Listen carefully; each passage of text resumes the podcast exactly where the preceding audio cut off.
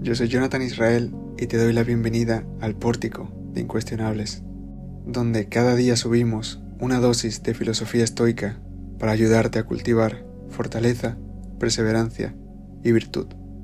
Aprende con nosotros el verdadero arte de vivir. Miércoles 24 de enero. ¿Quieres tener la realidad en tu contra? ¿Qué beneficio tiene decir la verdad? Pareciera que mentir suele ser más beneficioso. ¿Qué sentido tiene entonces? Muy sencillo. Al mentir pones el peso de toda la realidad en contra tuya, y eso no es poca cosa. Mentir te pudre el alma. Además hay muchísima evidencia del coste psicológico de ponerte la realidad en contra. La psicología estoica fue desarrollada en base a esto. La verdad es buena la mentira y la ignorancia de la verdad son perjudiciales.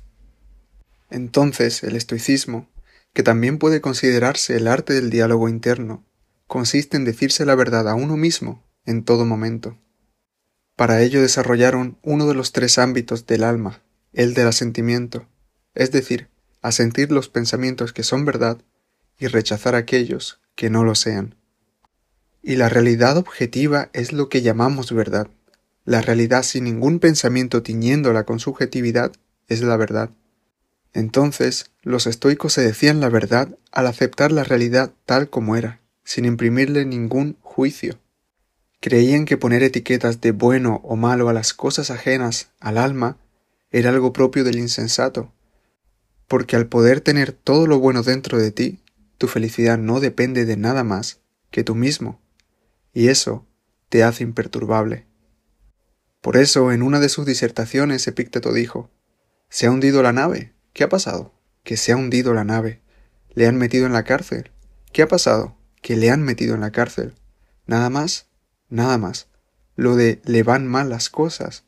Cada uno lo añade de su cosecha.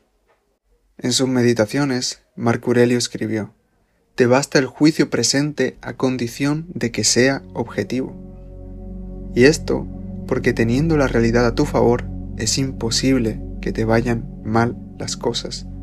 Consérvate bueno.